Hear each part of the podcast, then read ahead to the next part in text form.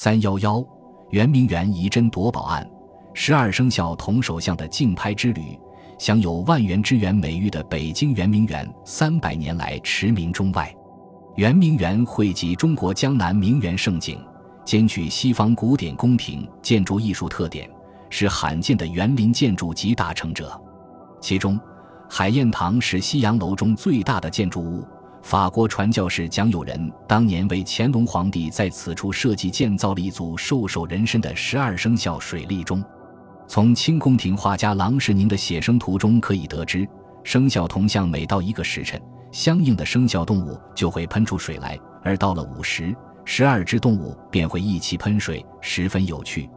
这座生肖雕像喷水池采用精炼的红铜打制而成，精致生动，融合了中西文化。堪称艺术精品。然而，世人还未来得及享尽圆明园的繁华，就惨遭帝国主义列强的劫掠。一八六零年，圆明园被洗劫一空，随后的一把大火将富丽繁华的园林化成了断壁残垣。海晏堂前的十二生肖雕像喷水池，其石身被砸毁，生肖的铜头不知去向。一九八零年，在美国的纽约大都会博物馆的展览上。表示绅士的猴首铜像和表示害事的猪首铜像在众人面前亮相。一九八七年，猴头像在美国纽约拍卖会上被一位台湾同胞购买，在台湾岛引起巨大轰动。两千年，圆明园猴首、牛首及虎首三首铜像惊现香港，香港拍卖行宣布，将对以上流失百年的圆明园国宝进行拍卖。国家文物局得此消息后。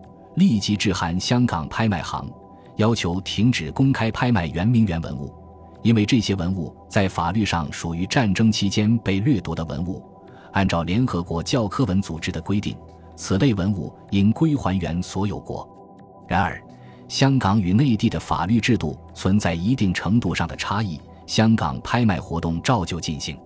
在此危急关头，中国保利集团公司毅然出击。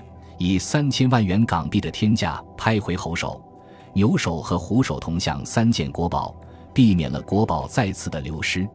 随后，保利又开始了寻找猪首的过程。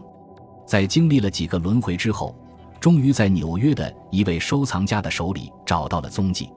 二零零三年，澳门赌王何鸿燊以低于七百万港元购入猪首铜像，其后转赠保利集团，被空运至北京。后被保利艺术博物馆收藏。至此，十二生肖铜像中的四件国宝已经回归祖国，还有另外八件仍备受海内外人士的关注。据了解，鼠首、兔首由法国人收藏，马首在台湾，而龙首、蛇首、羊首、鸡首和狗首五件国宝至今仍下落不明。